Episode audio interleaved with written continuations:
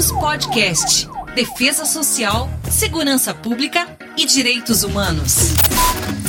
Olá, ouvinte, seja bem-vindo a mais um episódio do Virtus Podcast, esse espacinho na Podosfera onde nós nos dedicamos a dialogar sobre defesa social, segurança pública e direitos humanos. Lembrando você de que este podcast é uma iniciativa do programa Virtus lá da Universidade Federal de Pernambuco e tem o apoio da Pró-Reitoria de Extensão e Cultura da Universidade Federal de Pernambuco, tem o apoio do Instituto Maria da Penha e o suporte técnico aqui da Nabecast Podcasts e Multimídia. Eu sou Carlinhos Vilaronga falando com você aqui da província de Shizuoka, na terrinha do Sol Nascente Estou na boa companhia do nosso querido professor Sandro Saião, filósofo, professor da Universidade Federal de Pernambuco e coordenador do programa Virtus. Olá, professor Sandro. Oi, Carlinhos, que alegria estarmos juntos de novo. Que bom podermos agora discutir. Uh, esses meios virtuais é uma maravilha, né? Então a gente está aqui triangula Brasil, Japão, França e então e um grande abraço aos nossos ouvintes aí que estão sempre nos acompanhando nos nossos podcasts e vamos vamos adiante. Muito bem, para acompanhar a gente nesse papo, o professor Fred Monteiro Rosa, admirador do rock and roll, comissário especial da Polícia Civil de Pernambuco e mestre em Direitos Humanos. E aí, mestre, tudo em paz? Olá, Carlinhos. Bom dia, boa tarde, boa noite aí que a gente tá aí, né, tão tão tão globalizado, né, como falou Sandra. É, maravilha, Carlinhos. Feliz estar aqui com, com você. Obrigado, o professor Oswaldo, Sandro, sempre uma alegria. Vamos lá para mais um. Ouvinte, hoje a gente vai conversar sobre polícia e justiça restaurativa, em especial falando aí da experiência do Necrim em São Paulo. E para a gente desenvolver esse tema, o nosso convidado hoje, como disse o Fred, é o delegado Oswaldo Evangelista Júnior, policial civil de São Paulo desde 1993, coordenador da unidade de inteligência policial da Academia de Polícia do Estado de São Paulo, professor de criminologia, lecionando na universidade em cursinhos aí desde 2003 e que participou da idealização do Necrim. Aí vai ser bom porque vai poder explicar pra gente o que, que é esse trem. Professor Oswaldo, seja bem-vindo. Olá a todos, eu queria agradecer a oportunidade aos professores Sando, eh, Fred, Carlinhos, muito obrigado pela acolhida. Muito bem, ouvinte, nosso convite para você ajustar aí o seu foninho de ouvido, regular direitinho o seu volume, para a gente conversar sobre justiça restaurativa.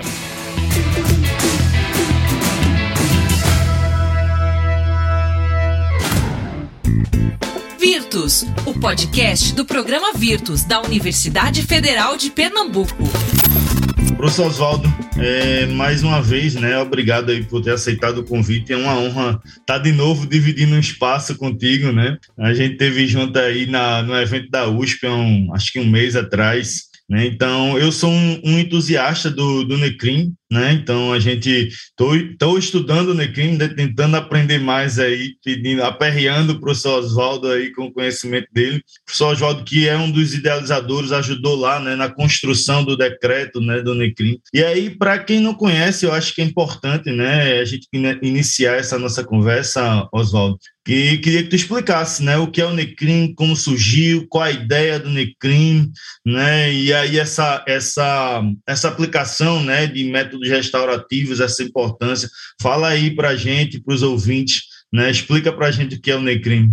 A experiência do NECRIM ela tem alguns antecedentes históricos que eu acho que vale a pena a gente falar, comentar, para todo mundo entender qual foi a dinâmica. Né? É, nós tivemos, dentro da polícia judiciária brasileira, é, é, uma participação da polícia na composição de conflitos a gente teve, desde a época das ordenações até chegar na, nos dias mais recentes, nós tivemos os termos de bem viver. O que, que eram esses termos de bem viver? Eram policiais que, diante de pequenos conflitos entre vizinhos, entre eh, pessoas que às vezes até não se conheciam, eram chamados na delegacia e se recompunham, ou seja, se ajustavam para continuar vivendo bem naquela pequena comunidade. Isso deu muito certo por um longo período de tempo. Então, quando a gente pega livros históricos da história das polícias judiciárias brasileiras, a gente da brasileira, a gente percebe aí efetivamente que esse termo de bem viver foi algo que deu lá o start, o início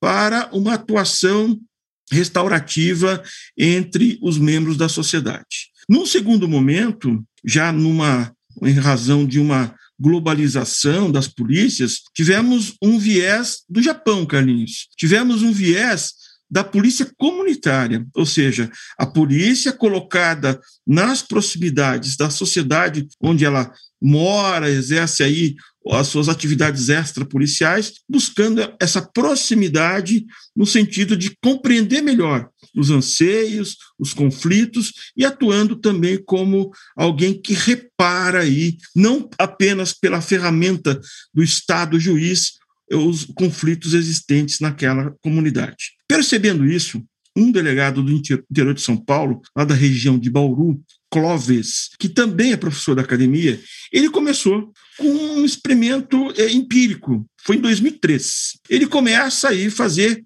composições em infrações penais de menor potencial ofensivo, ou seja, todos os crimes com penas máximas de até dois anos e as contravenções penais, quando fosse o caso de ação penal pública condicionada à representação ou de ação penal privada. E trazia lá o ofensor, o ofendido, e tentava reconciliar aquelas pessoas que estavam no conflito, justamente tentando romper com aquela ideia que só o Estado juiz seria lá o órgão, a pessoa que conseguiria resolver esse conflito. Então, ele justamente se adequa, se amolda à justiça multiportas, que já está presente no Código de Processo Civil, está presente no projeto do Código de Processo Penal, e ele mesmo, antes de estar na nossa legislação, ele percebeu que a grande maioria de quem tem conflito não está querendo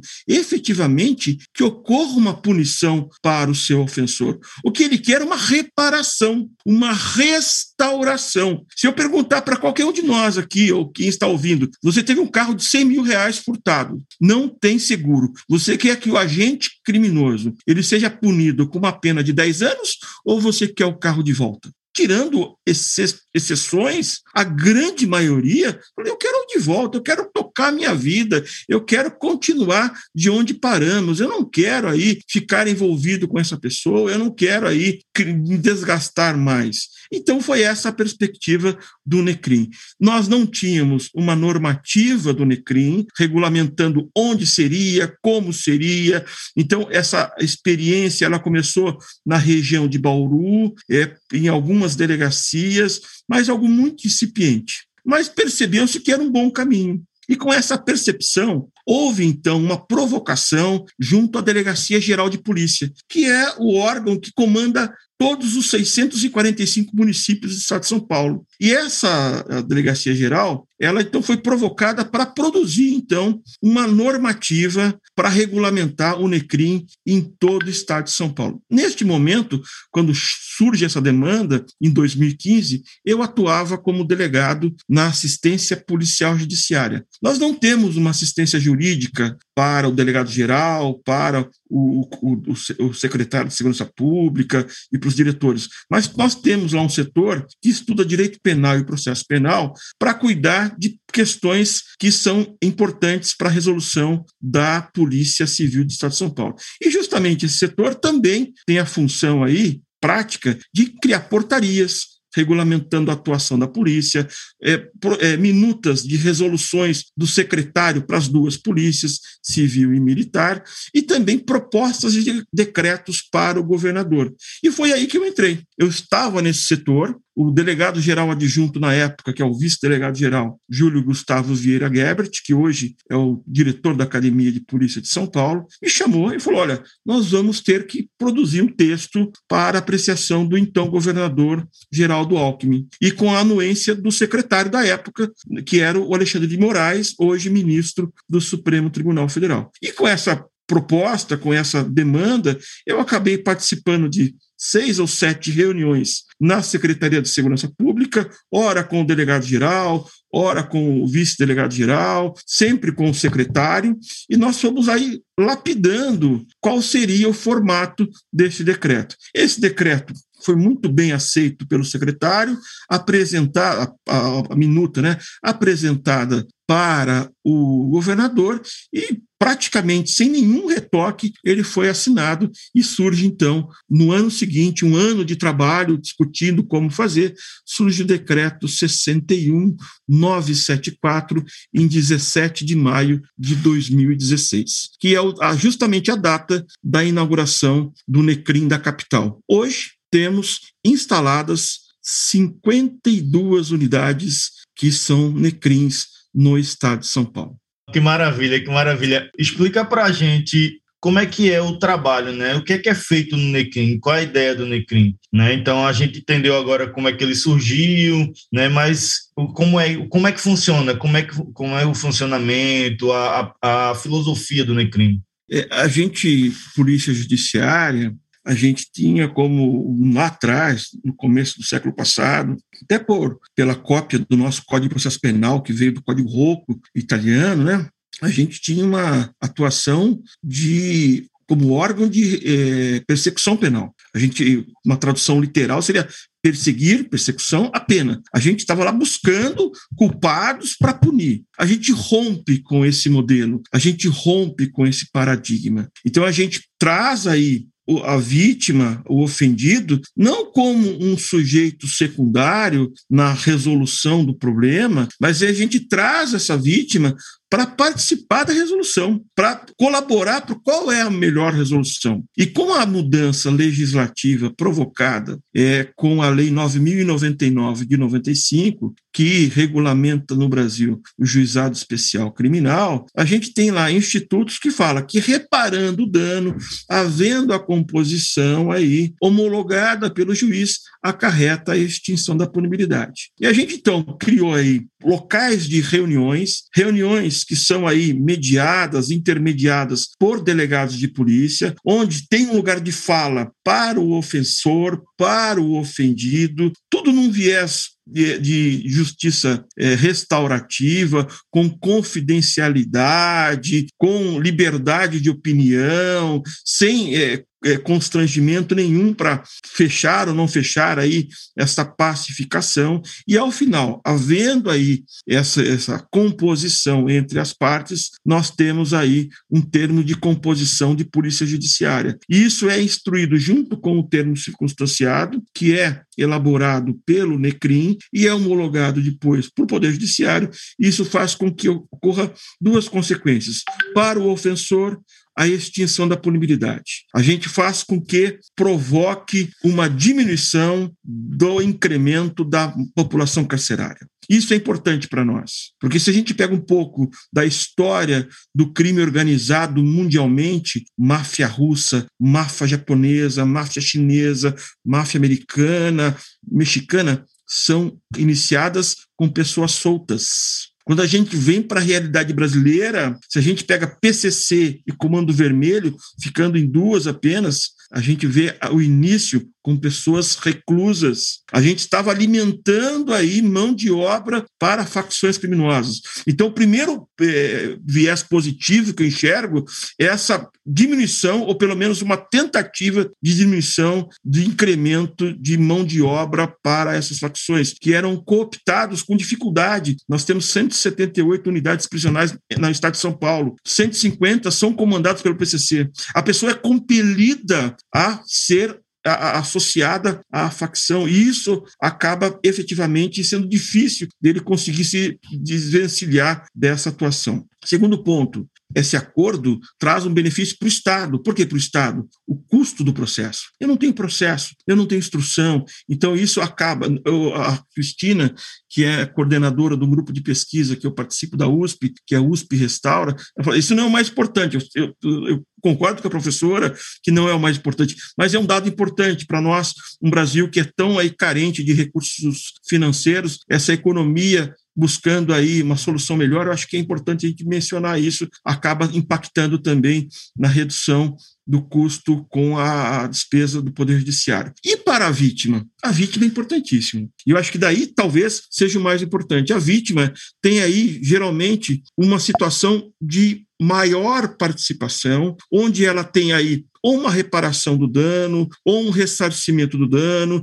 e essa composição em que torna-se aí algo favorável para os dois faz com que rompa um ciclo vicioso de violência. E impede-se, consequentemente, que novas infrações tão mais graves possam se repetir. Então, acho que aí, professor Sandro, tem um papel importantíssimo na questão da violência. O, o, o ele promovendo esse acordo, ele vai aí estancar possíveis focos de violências maiores. Então, aí traz uma repercussão importante. E para nós, polícia, é é, tem, tem efeito positivo? Também tem. Quando a gente tem um policial que consegue resolver um problema que para aquela vítima é importantíssimo. A gente tem um agente é, é, que praticou um delito que deixa de ser responsabilizado por uma atuação proativa da polícia, a gente tem como consequência uma gratidão. E essa gratidão tem sido externada por meio de colaboração com a polícia.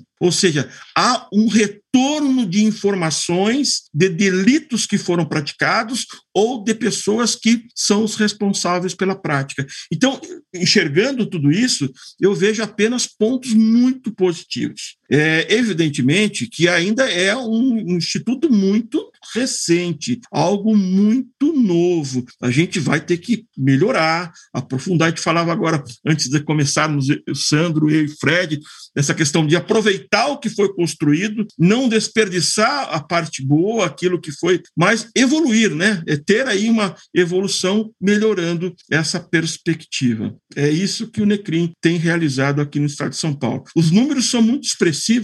Eu até atualizei ontem à noite, que eu estava vendo o Diário Oficial. Olha como os números são expressivos. Eu vou só abrir aqui para eu ler que os números eu, não, eu acabei não gravando, que mudaram ontem. Olha, de 2010 a 2020, nós tivemos no estado de São Paulo, nos 52 núcleos especiais criminais, 146 mil casos atendidos. Desses 146, 146 mil casos atendidos, 127 mil, pouco mais, é, foram aí resolvidos por meio do NECRIM. A, a solução, então, dos casos foi de 86,8%. 89%. É, é um número expressivo de casos, uma quantidade muito significativa. Então, é, talvez o que a gente vai ter que, num segundo momento, fazer, ver se o índice de satisfação, se a pessoa realmente é, ficou mais contente com essa solução, é, qual a crítica construtiva, o que, que não foi interessante na experiência. A gente vai ter que modular, eu acho, que é algo imprescindível. Essa evolução é algo necessário. O Sandro discorria sobre o assunto, e eu tenho certeza que é mesmo nesse viés. A gente vai ter que ver os resultados, numericamente, são muito favoráveis, muito favoráveis, mas isso não faça o que fazer. Isso está pronto e acabado. Não. Isso é apenas o começo. É, eu acabei fazendo uh, consultas em obras de outros países, então essa tendência da polícia judiciária atuar na justiça restaurativa não é algo exclusivo do Brasil. Eu até acabei anotando alguns países que tiveram experiências: é, é, Austrália, Bélgica, Canadá, Espanha, Inglaterra, alguns países do leste europeu e Nova Zelândia. Todos eles têm também polícia judiciária é, resolvendo aí conflitos.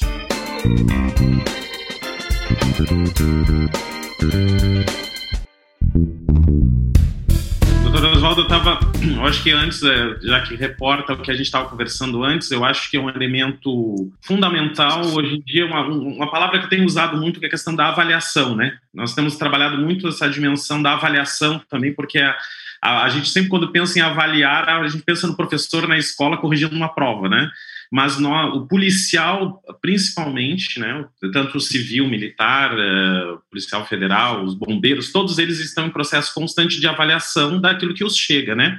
das demandas nas quais eles são convocados. Eles precisam avaliar, discernir com lucidez. Me parece que dentro do processo da justiça restaurativa se começa já com, com um elemento avaliativo, no qual a gente vai é, selecionar aqueles, aqueles, aquelas demandas que podem ser atendidas por um já com, com, contando aqui né, com a possibilidade do trabalho de justiça restaurativa associada ao trabalho da segurança pública, então esse policial ou esse delegado vai ter que fazer uma triagem, né? É, eu gostaria de, de olhar um pouco é, com, com a sua ajuda sobre essa triagem. Por quê? Eu acho que uma das coisas que se revelam, né, e a gente falava da revelação, né, que é um conceito que eu estou trabalhando aqui na filosofia, é que a realidade revela que nós precisamos de novas práticas, de novos caminhos, de novas possibilidades, né? A gente não é possível a gente essa banalização do encarceramento, a, a punição que acaba perdendo o sentido, a gente já não sabe mais por que ela está ocorrendo e de que forma ela está.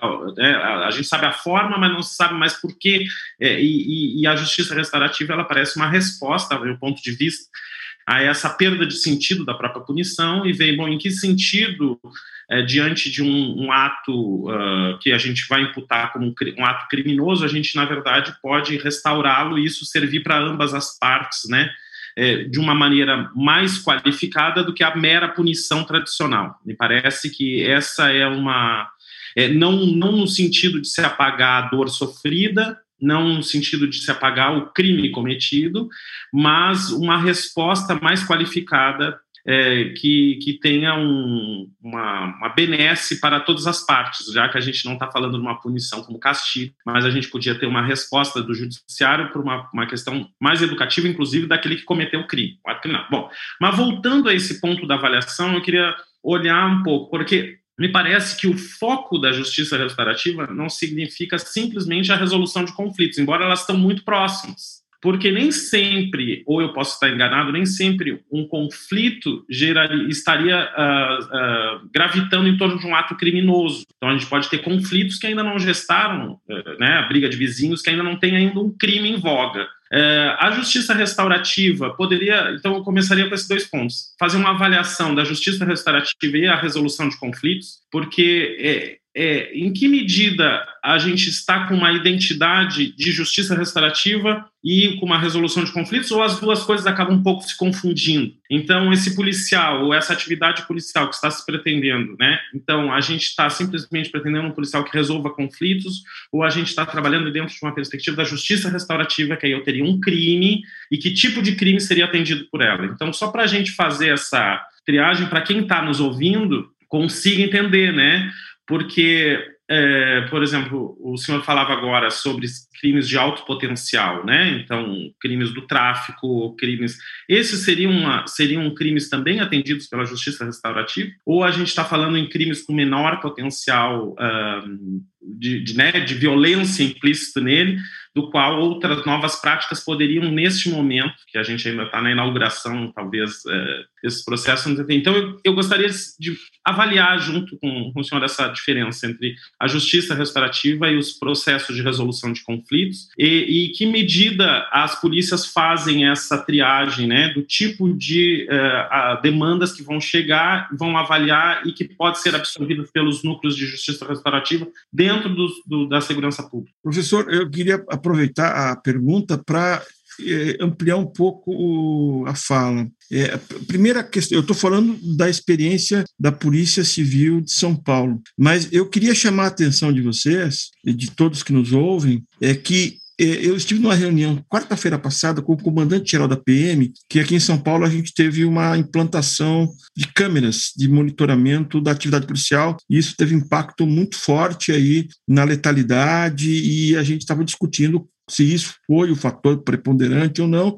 E, e, um dado que me chamou a atenção, eu já sabia que era alto, mas não sabia que era tão alto. De cada 100 chamados pelo Copom, que é 190, que é o telefone para acionar a PM, 80% são casos não criminais. São problemas que não têm crime, não tem contravenção, não tem crime. E a grande maioria algo em torno de 95%, o próprio soldado, o próprio militar que está no local, ele pacifica a questão. E geralmente não tem continuidade, resolve ali aquele pequeno eh, conflito de interesses e ali já temos a solução feita pelo policial militar. E, e eu tenho a impressão para mim que isso já é algo inerente a essa atuação de resolução conjunta aí, no sentido de as partes envolvidas junto com alguém estatal ali trazendo aí a solução para o caso concreto. Então não, não apenas não apenas crimes. Ah, o próprio Tribunal de Justiça de São Paulo ele fez um convênio com batalhões da Polícia Militar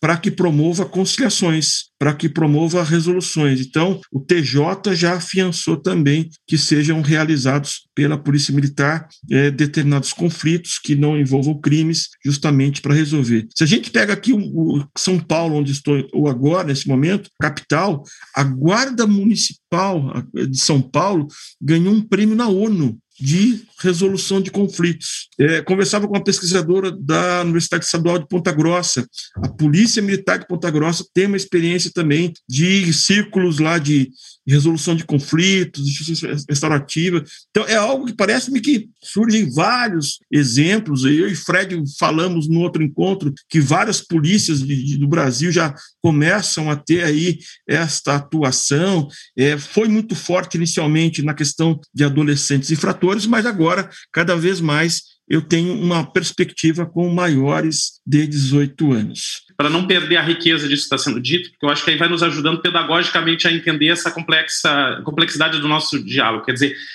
isso é um dado, acho que é extremamente importante. A gente já também falava isso essa semana, agora nas nossas reuniões. Quer dizer, quase 80% de, de uh, demandas, eu estou falando demandas que chegam até a própria polícia para não caracterizar ela com outro conceito, mas demandas que chegam que não tem um ato criminal. Isso eu acho que é perfeito. E da maneira que ela for que formos a sociedade responde a esse a esses conflitos pode ou não gestar aí sim mais crimes, né? por a, o, o, construir, fertilizar a possibilidade de novos crimes. Quer dizer que se não resolve bem um conflito, ele pode se agravar. Então, eu acho que o que está se fazendo aqui as, é as, as instâncias, né, as instituições, no caso aí a polícia, lidando com os conflitos já na sua base porque o policial está muito mais próximo até da população, né, na comunidade, principalmente. Ele é o que a figura que chega com uma autoridade, inclusive, para tentar resolver algo que está se avolumando com vizinhos, com, na briga de bar, na violência doméstica familiar, de trânsito. Então, ele já poderia ter, e aí a gente poderia ter implicações na própria Uh, formação do policial, né? Então, um policial bem capacitado para resolução de pequenos conflitos que impediriam o avolumar disso. Mas isso, então, temos aí uma instância, né? Aí, agora, vamos ver como é que a gente chega na justiça restaurativa para que aí já entra um grau de complexidade maior, né? Ou não? Sim, sim. É, a gente tem, aproveitando a tua intervenção, Sandro, é, a gente tem tentado capacitar os, os, policiais que estão no NECRIM, justamente para se aproximarem efetivamente da filosofia da justiça restaurativa, que é uma, uma forma de enxergar e promover a solução da questão. É uma, uma ruptura com aquilo que foi dado anteriormente. Então, todos os policiais que hoje estão nos NECRIMs foram capacitados pela academia, então tiveram aí é, um introduções teóricas do que é a justiça restaurativa, qual é a origem, quais são as propostas, quais são os princípios, quais são as formas de atuação da justiça restaurativa, é, a liberdade de fala dos envolvidos, é, porque é, a questão é se a gente um delegado como uma figura representando o Estado, ele impondo a solução, evidentemente que a gente não está falando de justiça restaurativa, mas a partir do momento que ele é apenas um mediador aí, alguém que está pavimentando essa conciliação, aí sim nós podemos falar em justiça restaurativa. E é essa a proposta, não é uma imposição de solução, porque daí fugiria da questão da, da justiça restaurativa e, de fato, só a conciliação não estaríamos diante da justiça restaurativa. Essa essa ideia de pertencimento do ofensor e da vítima de uma sociedade onde aquele que foi ofendido efetivamente consegue perdoar, consegue aí até restabelecer o vínculo com seu ofensor e essa pessoa demonstra que ofendeu, demonstra sua sua culpa, é, reconhece a culpa e aí tem até um peso retirado retirado das costas. Ela sai de lá mais leve. É, é, muitas das vezes quando a gente está ouvindo alguém que praticou um crime no interrogatório, ele acaba de confessar, falou, olha, eu precisava falar, eu precisava pôr para fora, desabafar, até para eu me sinto melhor aí falando o que eu fiz e agora eu consigo ficar bem comigo mesmo. a consciência o momento pesa, né? E justamente quando ele, ele vai lá, fiz, errei, desculpa, eu não pretendo mais repetir, isso traz toda aí uma repercussão e essa aproximação com a justiça restaurativa. Justamente para não ter esse poder de polícia, poder estatal mandando resolver, quando fizemos o decreto inicialmente, a gente, o primeiro decreto é de 2016, que foi o que eu participei, então houve uma pequena reparação em 2020, que foi o decreto 64791 de 2020. Esse segundo decreto muda muito pouca coisa, mas o primeiro que nós fizemos, que ajudamos, uma equipe, na verdade, tudo é uma equipe, não tem um sozinho formatando, né?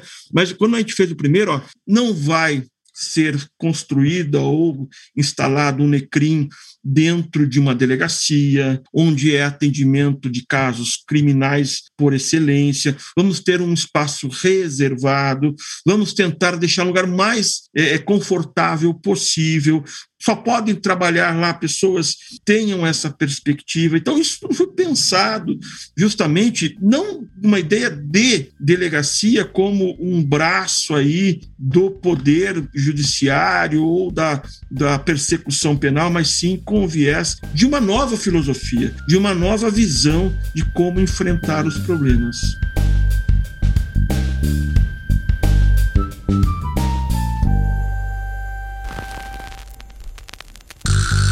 Virtus Podcast. Defesa Social, Segurança Pública e Direitos Humanos. Achei interessante, né? E eu tô, é, o professor já falando do termo de bom viver, e eu me lembrando de professor Luciano Oliveira, né, no livro Sua Excelência e o Comissário, quando ele fala dessas questões de resolução de conflito. E, talvez a gente possa ver isso mesmo, Oswaldo. Eu, eu, eu li e fiquei pensando, né? Será que é uma sensação só minha, né? Porque eu não peguei essa, essa é, é, é, a polícia, quando eu entrei na polícia, já não tinha mais, né? Já não fazia mais isso. mas eu fiquei pensando, será que é uma visão só minha ou isso é uma raiz lá da, da, da, da justiça restaurativa, né? No, na polícia judiciária? Mas muito bom. Mas, Oswaldo, eu achei interessante, né? É, essa questão da, da, localização, de, do ambiente, né? Proporcionar esse ambiente diferenciado, a capacitação dos policiais, isso é muito, muito bom. Mas eu tenho uma dúvida aí, puxando a, a, a sardinha para o meu lado da minha, o lado da minha brasa, né? Eu tenho uma dúvida jurídica, né, com relação a isso. Talvez possa me ajudar. É, é indiscutível que, que a, a 999 ela traz, ela inaugura, vamos dizer assim, esses mecanismos de, de justiça restaurativa no, no, nosso, no nosso ordenamento jurídico, né? Mas tem lá o sursis, por exemplo, né? A composição civil de danos, a transação penal, etc. Mas, ao mesmo tempo, salvo engano, e me perdoe se eu errar o artigo, mas acho que é no 73, eu acho, que quando ele fala lá de quem é que pode compor né, a, a, a, trans, a, a conciliação e a mediação, ele tira, ele meio que ele exclui né, a parte administrativa, exclui o, os delegados de polícia. Então, como foi né, essa, essa, vocês como gestores, porque foi via decreto, né, como foi essa enfrentar aí essa, essa barreira jurídica, vamos dizer, não pode até não ser uma barreira, né, como eu vi, é como eu vejo, né? Então explica para a gente aí como é que foi essa, essa experiência.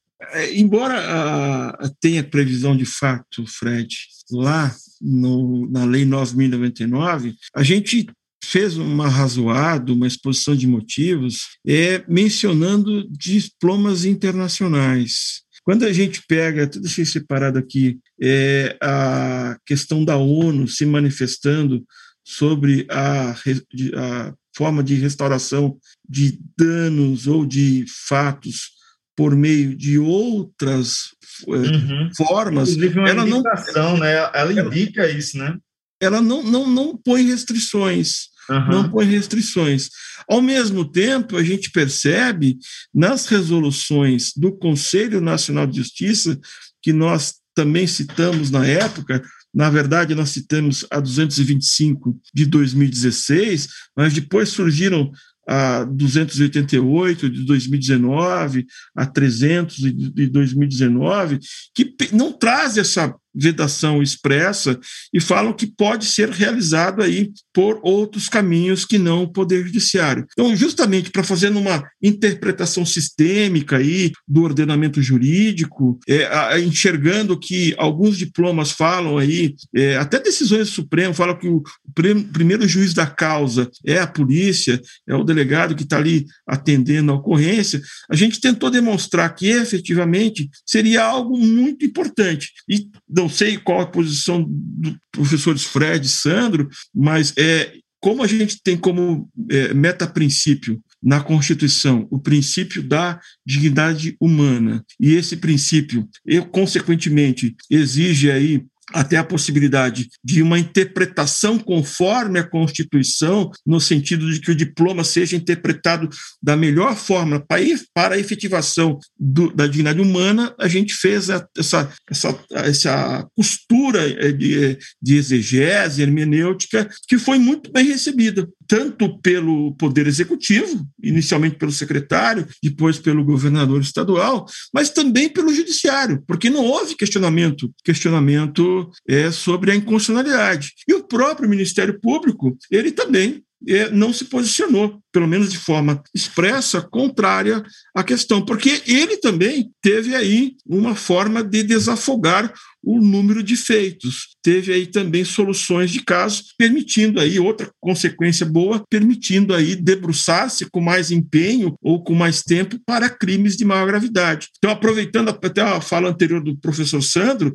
inicialmente foi proposto, proposto o NECRIM para apenas infrações penais de menor potencial ofensivo. É, não colocamos é, infrações de maior gravidade, mas a gente percebe que nessa, nesse viés de implantação forte no Brasil da justiça consensual, com a nova redação do artigo 28A do Acordo de Não Persecução Penal, qualquer crime que a pena mínima seja lá de até quatro anos, que não tenha violência ou grave ameaça contra a pessoa, em tese é cabível aí essa justiça consensual, uma medida diversa da prisão. Parece-me que percebe-se que a prisão, como o Sandro muito bem já avalizou, não é o melhor caminho. Tem se mostrado é. como um caminho muito drástico. Como o bem mais precioso da condição humana, a liberdade não pode ser essa banalização da, do, do, do, encarceramento, né? Então, até mandando um abraço aqui para Dimitri, que do nosso grupo trabalha com a questão do encarceramento, me orientando aí de mestrado que trabalha com a questão prisional. É, há uma banalização também, né? Qualquer coisa a gente quer. Aqui na França eu tenho discutido muito a respeito da violência doméstica e familiar, a violência contra a mulher, é, principalmente com alguns grupos de, de mulheres, onde há um desejo pela prisão. Aí eu disse, meu, as pessoas vão botar, não dá, não cala dentro de uma sociedade machista, não quer dizer que o crime não seja grave, mas a gente tem que procurar outras, outras soluções e outras formas de atender do que encarceramento. Mas aqui agora, com o que o senhor está falando, eu estou aqui pensando sobre essa distinção entre a polícia militar, porque eu estou pensando num lapso temporal. Né? Então, um lapso temporal em relação ao próprio crime, que faz parte, que está presente na ação uh, jurídica. Né? Então, a gente, um distanciamento temporal do próprio ato uh, criminoso, ele possibilita as pessoas, aos envolvidos, tanto a vítima como o agressor, a ter uma, uma, uma, uma construção de uma nova visão sobre o que aconteceu. Né? E, e me parece que é, aqui o que está também acontecendo é uma, uma aceleração da própria resolução do conflito em si. Então, é, é, se eu estou bem entendendo, a justiça restaurativa, tal como vocês estão trabalhando em São Paulo, ela fica mais critério da polícia civil, é isso? E a, e a polícia militar fica com uma resolução de conflitos de menor potencial que possam ser resolvidos ali, uma briga, briga de trânsito, alguma coisa nesse sentido, porque o policial já está diretamente relacionado com o policial militar, né? Acaba fazendo essa resolução muitas vezes até de ato, até espontaneamente, sem nem ter tido uma capacitação, por isso que faz parte do métier. Mas quando se busca isso, se absorve isso dentro da, das delegacias ou pelos delegados, aí eu queria perguntar sobre isso, porque Uh, nessa resolução da ONU, quando se fala da justiça restaurativa, acho que ela é de 2012, né? Acho que ela é de 2012, não sei, essa que se fala e se descreve um pouco a justiça restaurativa, se fala no elemento conciliador, nesse elemento que tem uma uma autonomia, de, é, uma autonomia e uma isenção diante, que, quer dizer, que aqui seria representado pela figura do delegado, é isso? É, em São Paulo, o delegado que poderia ser o, o mediador, né? Ou teria outra pessoa que, é, porque eu, eu estou pensando aqui tentando olhar para a experiência de vocês no Necrime em São Paulo e ver se aqui não deveria ter um, um, um laço maior com a própria justiça né, com o sistema judiciário, que, uh, que eles pudessem se aproximar mais do trabalho policial. E, e o, o, que, que o senhor pensa disso? Ou, por exemplo, o delegado tem condições é, de absorver esse elemento da justiça restaurativa no seu trabalho. Como é que está isso? Como é que está esse cenário em São Paulo?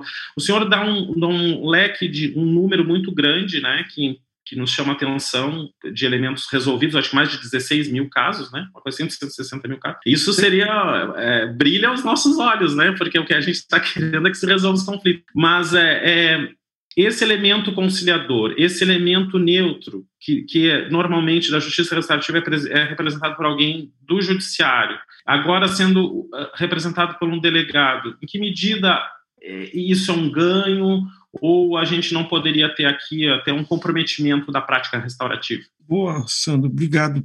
Acho interessantíssima a tua pergunta. É o que a gente tem, inicialmente falando do, do lapso, do lapso entre o, o momento e a conciliação. O próprio CPC, quando ele fala em conciliação, ele põe um intervalo mínimo, salvo engano, de no mínimo 30 dias, tem uma quantidade de tempo aí necessária. A gente também obedece essa questão aqui no NECRIM. Então, do fato até, até para os ânimos se acalmarem, a gente percebe que no calor da ocorrência é muito pouco provável que a gente tenha aí êxito nessa conciliação. Então, isso aí é um dado importante que não pode passar é, sem ser notado. Agora, se a gente fosse imaginar que a conciliação ou essa justiça restaurativa fosse apenas no momento da atuação do Estado juiz e daí não ficasse para nós inicialmente, nós teríamos provavelmente muito maior trabalho em instruir um procedimento de polícia judiciária, ouvindo todas as testemunhas, a vítima ou acusado, juntando elementos mais aí. Talvez tivéssemos muito mais trabalho e lá na frente só lá na frente, no judiciário, teríamos efetivamente uma chance desta resolução. Então a gente postergaria a resolução, então a gente atrasaria aí a concretização dos interesses da vítima. Eu acho que isso seria uma coisa muito negativa. E, ao mesmo tempo, esse delegado que está conseguindo aí enxugar por meio de uma única audiência aí de conversa, de mediação, de conciliação, ele vai ter aí muito maior trabalho e sem ter aí o resultado esperado, tanto para a vítima quanto para o agente que teria, em tese, praticado a infração penal. Então, eu acho que tem sido dado certo justamente por isso, porque é, ele resolve mais rapidamente do que instruir e também traz uma solução muito mais séria. Porque quem, quem efetivamente pratica uma infração penal e uma pessoa é, que não é relacionada a práticas delitivas, o tempo do processo, e aí já é uma pena já é uma pena. Então, aquele tempo que ele fica remoendo o que vai acontecer comigo, eu vou ser preso, não vou, eu vou, vou ser fichado, vão me buscar, isso é um uma, já é uma pena. Então a gente acaba também tirando esse ônus aí, esse encargo das costas do nosso agente criminoso. E a partir do momento, olha, você está sendo beneficiado, está sendo resolvido e acaba havendo um consenso, ele vai saber dessas complicações de um comportamento, ele acaba evitando, evidentemente, ter. O que talvez falte para a gente, e aí a pesquisa vai ser muito importante, qual o número de reincidência dos alcançados. Então, o que a gente tem percebido? Falta pesquisa, é, números aí. Quantos que efetivamente foram para o sistema tradicional, porque são 600 e poucos municípios aqui em São Paulo, são apenas 52 NECRIMs. Qual foi o índice de reincidência onde não tem NECRIM e onde teve NECRIM? Qual foi aí a maior proxima, eh, proximidade da população com a polícia colaborando, onde tem NECRIM e onde não teve NECRIM? São, é, é uma riqueza de dados que a gente pode explorar para ver se os fatores positivos e negativos e não ficarmos apenas no achismo aí, em apenas é, é, ilações que confesso é, que me entusiasma. Eu já tenho tempo para aposentar. Eu sou já um pré-idoso aí, então eu já posso aposentar. Mas o fato que é, eu, se eu aposentar, eu acho que eu vou ficar de manhã, tarde à noite tentando devorar os números, tentando efetivamente aí compreender um pouco melhor a, a, o, nosso, é, o nosso panorama aí nesse viés. Porque eu acho que quando a gente se propõe a estudar, quando a gente se propõe a pesquisar, não é apenas pelo conhecimento para te guardar para nós, que a gente espera, do fundo do coração, uma sociedade melhor. Eu acho que quem tem esse viés de estar no NECRIM, estar preocupado com a violência, que o Santos está pesquisando, o Fred também, a gente quer uma sociedade melhor. Se não for uma sociedade muito melhor para nós hoje, para os nossos filhos, para os nossos amigos, para aqueles que ainda virão, eu acho que é essa a perspectiva. Eu acho que é, um caminho, é um, é um início ainda. Acho muito incipiente, mesmo sendo números muito positivos, aí quase 90% de solução, onde a vítima sai em tese aí satisfeita. Será que saiu satisfeita mesmo? A gente tem que ter essa dúvida, né? Fazendo o papel aí de advogado de saiu mesmo? Ou resolveu? Poxa, eu não quero mais ver polícia, não quero ver juiz, não quero ver promotor, estou com o saco cheio, tem coisa mais importante. Será qual que foi aí? O que motivou a, a essa pessoa a isso? Eu acho que são ainda indagações e inquietudes que, para mim, despertaram já, é que vão ter que ser resolvidas. Em algum momento, alguém vai ter que se debruçar e efetivamente efetivamente compreender melhor. Vamos ter que esmiuçar mais os dados. Não dá para ficar apenas em números absolutos, né? Fazendo uma regra, é uma regra de três para saber a porcentagem, quantos casos foram resolvidos. Vai ter que ser aprofundado aí, efetivamente, qual que foi esse índice de satisfação, de sentimento de conformidade com o que foi. É algo muito complexo. A gente está, talvez, aí, simplificando algo que não é nada fácil. E da mesma forma, quais são as causas da violência? Nossa, uma é. complexidade imensa. Né? Acho que é por aí a coisa. Mas o interesse é o primeiro passo.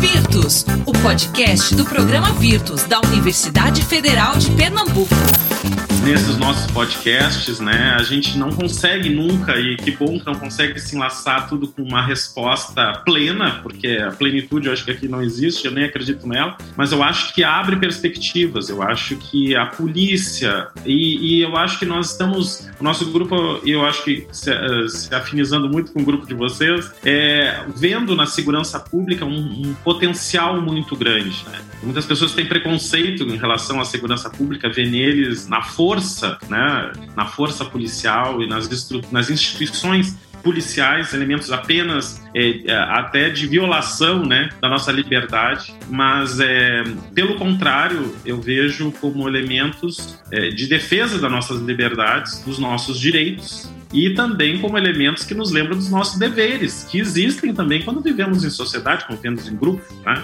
Então, uh, os direitos e deveres caminhando juntos eh, e talvez sendo reconfigurados ao longo do tempo. Né? Mas uh, eu, eu fico muito feliz, eu acho que um, ele fica como elementos para a gente pensar. Eu mesmo, a minha cabeça fica fervilhando aqui, então, é, buscando aqui a partir da, de, dessa questão, acho então, é, dos elementos avaliativos implícitos no trabalho policial, guardando as devidas, devidas diferenças né, do trabalho da polícia militar, o lapso temporal que ela, que ela, no qual ela transita, que é muito mais imediato do que o trabalho da polícia civil, uma polícia investigativa. Então, isso isso, já tonifica elementos de resposta é, é, singulares, né? E eu acho que alinhavados com toda essa necessidade de se responder aos conflitos humanos de uma forma qualificada, né? Onde a punição por ela mesma, muitas vezes se perde o sentido. Fala do tempo, porque eu fico muito. Porque nós estamos no tempo, né?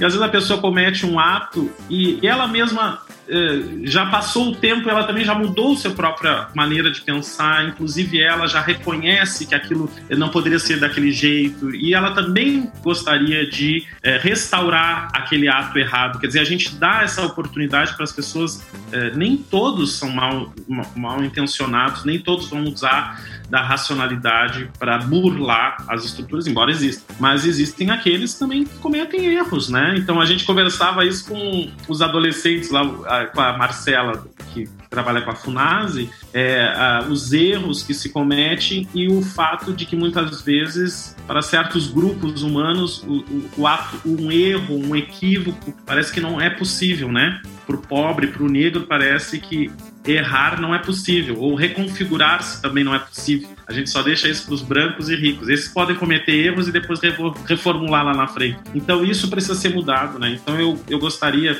já de, acho que a gente já vai abrindo para outros podcasts, mas agradecer muitíssimo cumprimentar o trabalho realizado por vocês, é, pela equipe de vocês. Espero que esse seja o primeiro de muitos laços, de muitos encontros, né? Que eu acho que a gente vai precisar muito, né, de vocês nesse trabalho que a gente é, delineia aqui.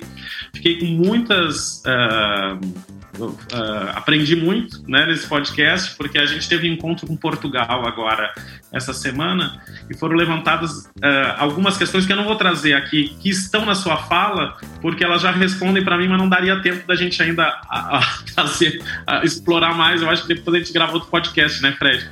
Mas, uhum. doutor Oswaldo, muito obrigado. É, é, é, sim, fico muito feliz. Cumprimentos ao trabalho e que a gente possa somar as nossas inteligências e as nossas sabedorias e construir aí é, alternativas, né, uh, muito mais saudáveis para a estrutura social na qual, na qual estamos. Eu queria agradecer oportunidade, Fred, Sandro, Carlinhos, um prazer conhecê-lo virtualmente. Carlinhos, uma honra conhecê-lo, professor Sandro. Um prazer imensurável reencontrar Fred é, pela segunda vez no evento.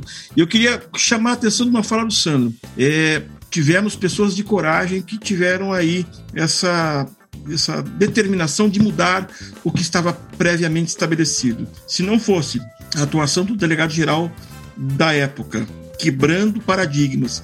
Dr. Youssef Chaim, Dr. Júlio Gebert, vice-delegado-geral. Independente de questões ideológicas ou políticas, Alexandre de Moraes, que hoje é ministro supremo, mas era o secretário, e o governador da época, Geraldo Alckmin, se eles não tivessem aí esse interesse de tentar um aprimoramento, essa coragem não teria aí permitindo essa mudança. Então o Sandro chamou muito bem a atenção que estava passando é, sem mencionar essa informação. E a questão da violência, da violência, eu acho que a gente fala, ó, polícia mata muito, tem alta letalidade, agride, coisa e tal. A violência, ela alcança lá e cá. Nós temos na polícia militar um altíssimo índice de porque a violência também vai aos poucos minando aquela pessoa e ela não suporta essa violência. E se a, a questão da, do suicídio do policial militar é alto, pegue da polícia civil. É o triplo. Nós não temos estrutura para conviver com tamanha barbárie, com tamanha violência.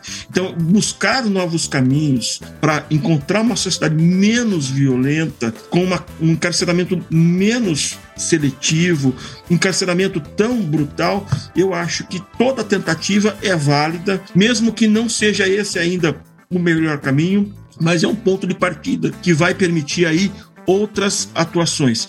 Imprescindível a atuação da academia, das universidades, grupos de estudo, se aproximando da polícia, porque o que falta? Falta eventualmente um lastro teórico, um lastro aí de melhor compreensão, de pesquisa. Eu acho que essas, esses encontros, as oportunidades de fala para nós da Polícia Civil, isso é importantíssimo. Espero realmente que nós possamos cada vez mais nos aproximarmos e que consigamos aí também temos ótimos frutos. Coisa boa, ouvinte, coisa boa a gente ouvir gente que está construindo um país, um Brasil mais legal para a gente viver e para deixar aí de herança para os nossos filhos e, por que não dizer, para os nossos netos. Lembrando você, o Virtus Podcast está disponível no Spotify, Deezer, Apple Podcasts, Google Podcast e também na Amazon Music. Para você conhecer a equipe e as atividades desenvolvidas pelo programa Virtus, visite www www.fpe.br barra Virtus. Você também pode acompanhar a gente nas redes sociais, basta você procurar por programa Virtus UFPE. A gente está tanto no Facebook como no Instagram. O Virtus Podcast é uma realização do programa Virtus da FPE e a gente deixa os nossos abraços para a Pró-Reitoria de Extensão e Cultura da UFPE, Coordenação de Graduação em Filosofia da UFPE, para a galera da Renosp e para o pessoal do Instituto Maria da Penha. Obrigado por tudo, né? Vamos adiante. Carlinhos, um abraço imenso. Tchau, tchau. Abraço, queridos. Abraço, obrigado, Oswaldo. Até mais. E para você, ouvinte, o nosso abraço e a gente espera você no próximo episódio. Até a próxima. Sayonara. Virtus, o podcast do programa Virtus da Universidade Federal de Pernambuco. Apoio Pró-Reitoria de Extensão e Cultura da UFPE, Instituto Maria da Penha e na Bcast.